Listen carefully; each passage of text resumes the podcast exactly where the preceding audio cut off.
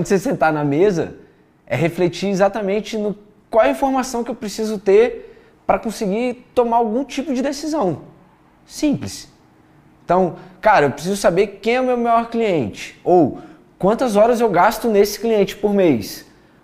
Quem é o meu maior fornecedor, pior fornecedor? Pode ser que eu tenha um cliente que me paga pra caralho, mas eu tenho 10 neguinhos trabalhando pro bicho 12 horas por dia. Será que ele é bom? Não sei. Às vezes eu tenho outro que paga menos, mas eu vou lá uma vez no mês. É melhor ter 10 dele do que um do outro que só me fode, mesmo ganhando mais. Então, transparece que o outro é melhor, mas não necessariamente.